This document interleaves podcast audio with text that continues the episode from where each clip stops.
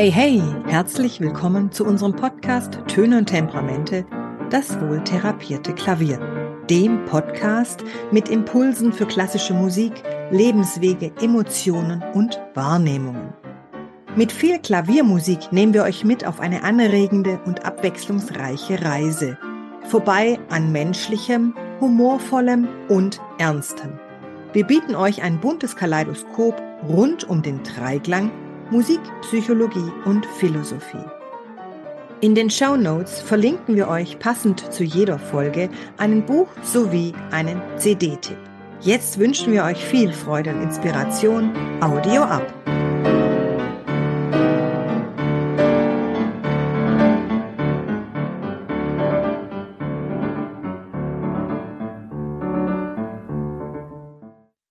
Bitte ein bisschen blauer, meine Herren soll Franz Liszt einmal von den Musikern der Weimarer Hofkapelle gefordert haben.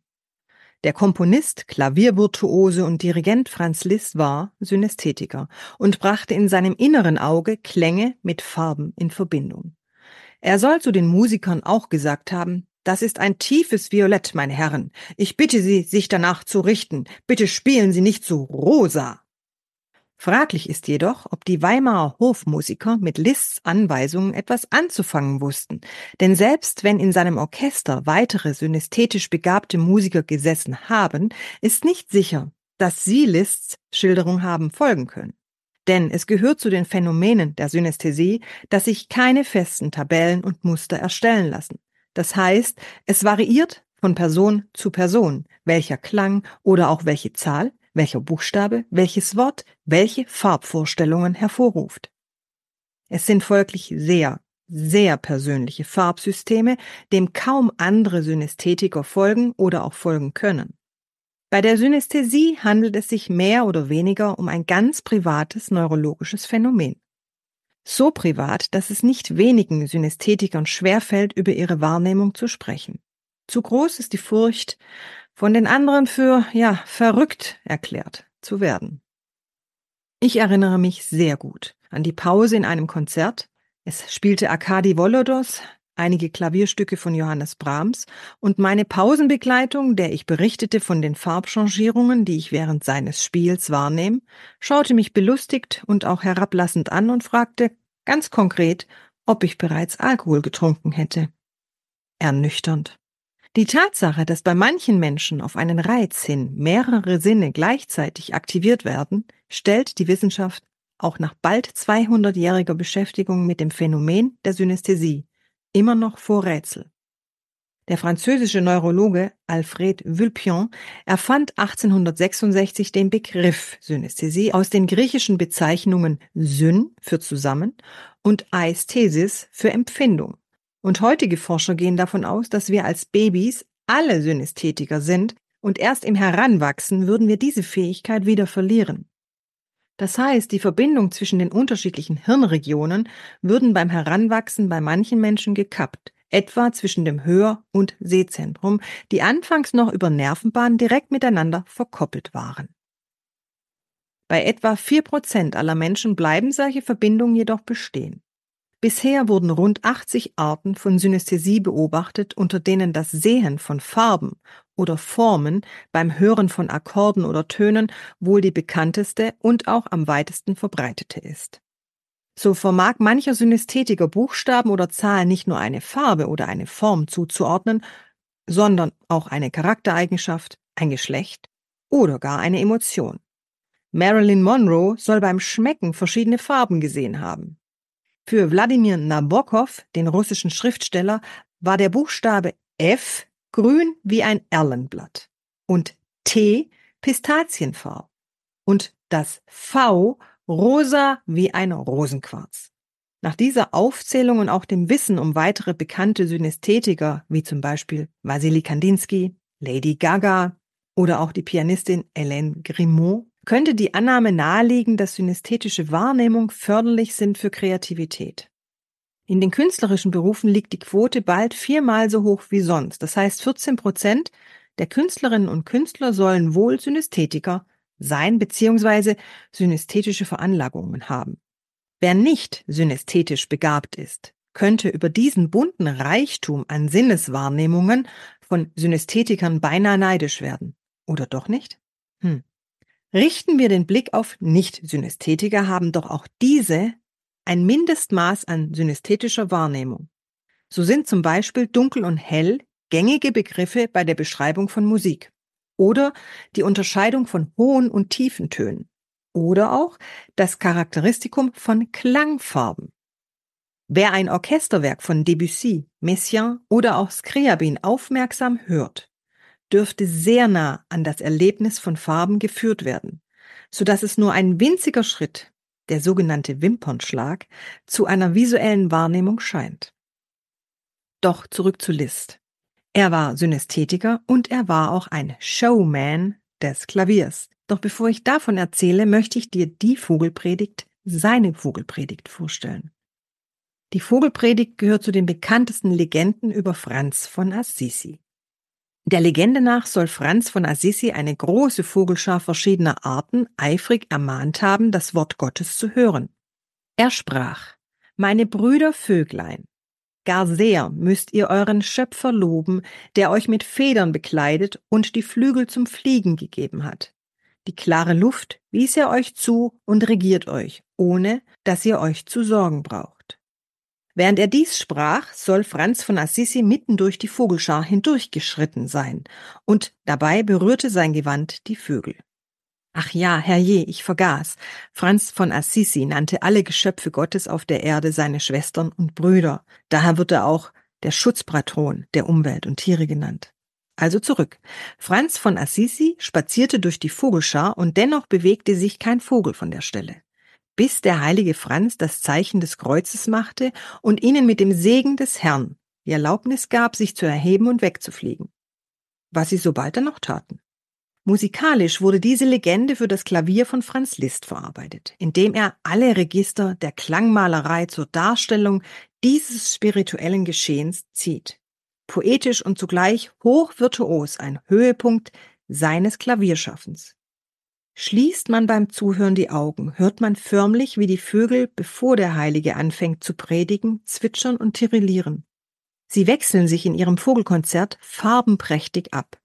Dann beginnt Franz von Assisi zu predigen, die Vögel lauschen und geben ihm leise Antwort. Das Vogelgezwitscher und Tirillieren ist durch Klaviertriller fabelhaft hör- und wahrnehmbar. Als Synästhetikerin sehe ich bei diesem Stück Gelbtöne und Pastelltöne. Sie wechseln sich ab, tanzend und changierend. Tauch für die nächsten neun Minuten in diese Predigt ein und lass dich von der Klangvielfalt verzaubern.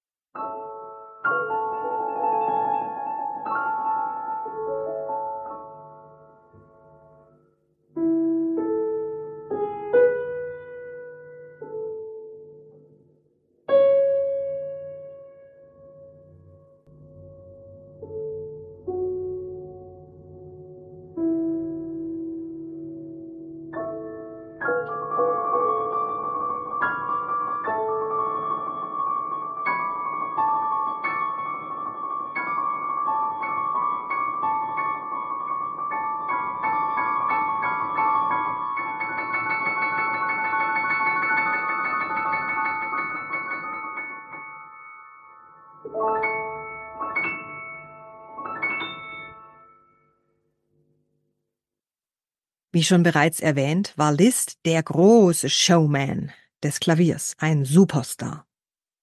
Hört man heute das Wort Superstar, denkt man schnell an die Beatles, die Stones oder moderne Popstars wie Tina Turner, Madonna oder Michael Jackson. Den Liebhabern klassischer Musik kommen beim Wort Superstars andere Namen in den Sinn, so zum Beispiel Maria Callas, Wladimir Horowitz, Herbert von Karajan, Lang Lang, Anna Netrebko oder Luciano Pavarotti. Sie alle waren und sind Superstars. Hm. Doch was macht einen Superstar aus?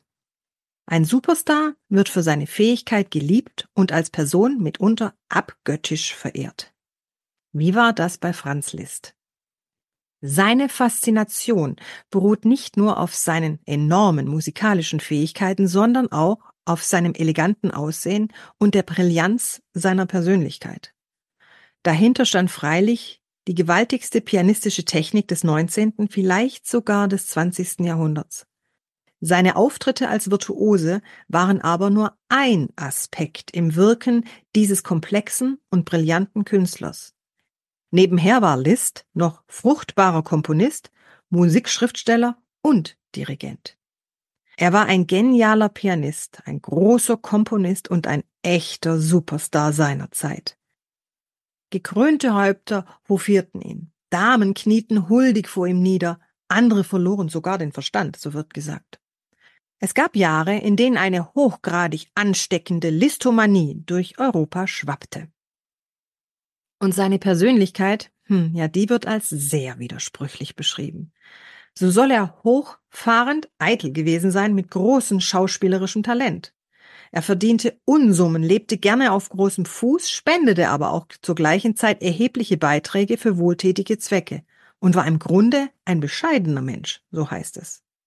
Er war tief religiös und erhielt sogar die niederen Weihen, scherte sich aber zeitlos nicht um so etwas wie Sexualmoral. Und da es zu seiner Zeit weder Schallplatten noch Kassetten gab, musste man, um berühmte Virtuosen zu hören, ins Konzert gehen. Doch Konzerte waren nur den besser gestellten Bürgern zugänglich und wer viel Geld hatte, holte sich die Künstler ins Haus. Das war die Situation, auf die sich auch Franz Liszt einstellen musste. Um von seiner Musik leben zu können, musste er so gut Klavier spielen, dass ihn die vornehmen Herrschaften, die ihn gehört hatten, immer wieder einluden. Das alles fiel ihm jedoch nicht schwer, denn schon als Junge zeigte er außerordentliche Fähigkeiten auf dem Klavier. Vor allem staunten seine Zuhörer immer wieder über seine Fähigkeit zu improvisieren. Er ließ sich zum Beispiel Melodien aus bekannten Opern oder Themen aus Musikstücken geben, oft sammelte er mehrere Vorschläge zugleich ein und dann machte er daraus ein eigenes Musikstück. Jeder, der eine Melodie vorgeschlagen hatte, freute sich, wenn er sie während des Spiels wiedererkannte und staunte, was der Pianist aus diesen Melodien Magisches kreierte ein wahrer Zauberer am Klavier. Aber diese Erfolge genügten Franz Liszt nicht, denn er blieb in den Salons immer noch der Diener, der nach dem Auftritt über die Hintertreppe wieder zu verschwinden hatte. Doch er wollte in den Adelskreisen als gleichberechtigt anerkannt werden. Er gehörte zu den Künstlern seiner Zeit, die fast Unmögliches erzwingen wollten. Berauscht durch seine Erfolge eroberte er schließlich die Konzertsäle ganz Europas. Wo er auftrat, wurde er als Sensation gefeiert.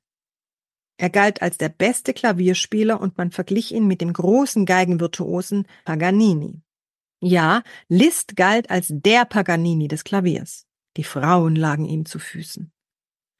Aber immer wieder war er unzufrieden, weil er sah, dass alle Erfolge wie Schall und Rauch vergänglich waren.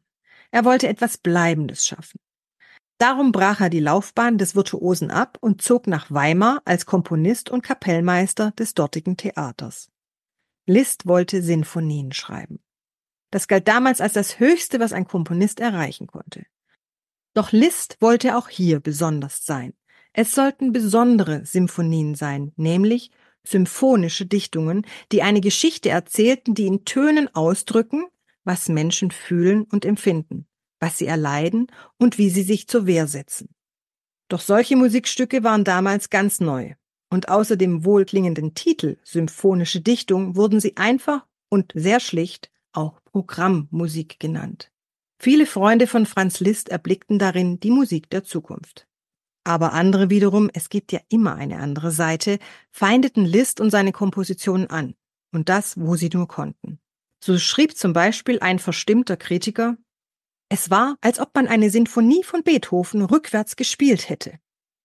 Oder ein weiterer Kritiker schrieb, Liszt's Orchestermusik ist eine Beleidigung der Kunst. Sie ist musikalische Hurerei, wildes und zusammenhängendes Gebrüll. Liszt ließ sich von solchen Kritiken nicht beirren und suchte stets nach neuen Wegen. Sein Lebenslauf und sein Schaffen zeigen, dass er dabei oft in Widerspruch geriet. Dass er ein großer Komponist war und dass er mit seiner Musik Gefühle ausgedrückt hat, wie sie die Menschen immer wieder bewegt haben, ist heute jedoch der ganzen Musikwelt bewusst. Und was man an dieser Stelle auch erwähnen kann, wenn wir über Emotionen und Gefühle sprechen, ist, was ich vorher schon mal anklingen ließ, dass Liszt ein Frauenheld war. Ein Frauenheld mit legendären Affären. Und immer wieder wird geschrieben, dass es die Frauen waren, die ihm leidenschaftlich entgegenkamen. Doch wie passen all diese Gegensätze, die Liszt beschreiben, zusammen? Trug Liszt mitunter eine unsichtbare Maske, die er hie und da abnahm? Hm, aber was, wenn der vermeintlich echte Liszt gar nicht existierte? Wenn es gerade diese scheinbar unauffälligen Widersprüche waren, die seine Persönlichkeit tatsächlich ausmachten? Liest man Biografien von Franz Liszt, und by the way, es gibt viele Biografien und auch Romanerzählungen zu seinem Leben, so war Liszt ein Mann, der sich in immer neuen Rollen selbst erfand. Ob nun als Wunderkind, Klaviervirtuose, Komponist, Freigeist, Frauenschwarm, katholischer Abb mit zeitweiligem Wohnsitz im Vatikan, oho, oder als begnadeter Schauspieler und legendärer Verführer, manchmal auch als bombastischer Schaumschläger und charmanter Aufschneider. Und all dies findet man auch in seiner Musik, die oft auftrumpft und stark ist und ebenso zärtlich fragil. Man kann sagen, Liszt ist für jeden Pianisten ein Prüfstein. In seinem Mephisto-Walzer zum Beispiel ist die diabolische Atmosphäre gut zu erkennen. Ich meine sogar zu erfühlen. Zumindest läuft mir häufig beim Hören ein Schauer über den Rücken und ich sehe den Teufel beim Spiel mit seinen Hufen im Takt stampfen. Kurz die Geschichte zum Walzer.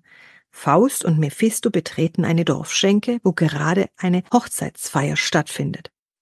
Mephisto nimmt die Geige eines Bauers und stimmt das Instrument, was sich durch die auffallenden Quinten am Anfang gut darstellt und spielt dann zu einem wilden Tanz auf. Im Folgenden hörst du vom Mephisto-Walzer einen dreiminütigen Auszug aus einem öffentlichen Konzert.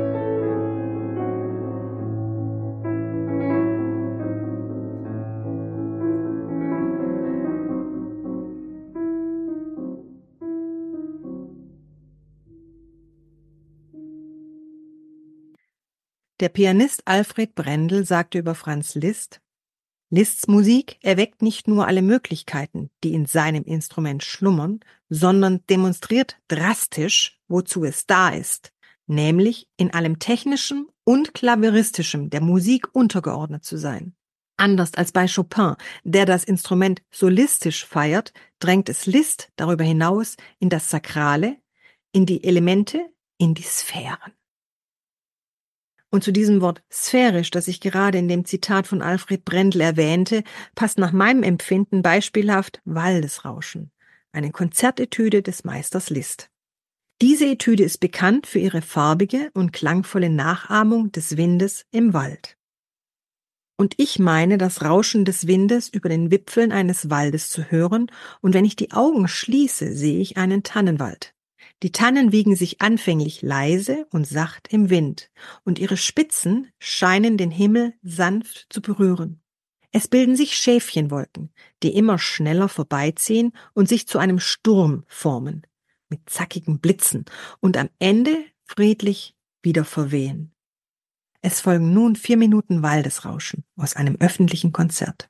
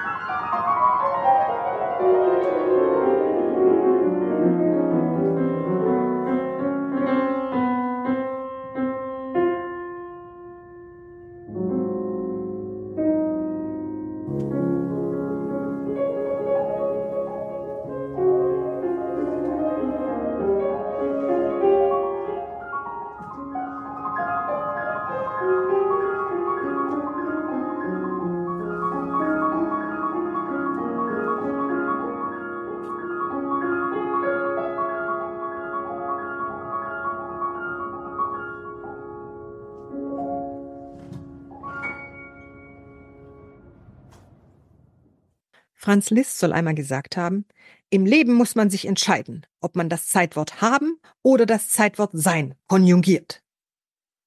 Nach meinem Verständnis hat er sich eindeutig für die zweite Alternative entschieden. Liszt verstarb nach schwerem Leiden in seinem 75. Lebensjahr in Bayreuth und zwar während der dortigen Wagner-Festspiele, weswegen sein Tod zunächst geheim gehalten wurde.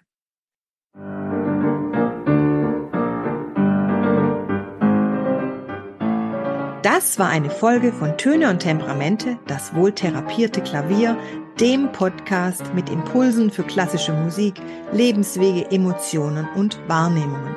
Wir, das heißt Claudia und Andreas Lutschewitz, bedanken uns herzlich bei euch fürs Zuhören und freuen uns über ein Feedback zu unserem Podcast sehr.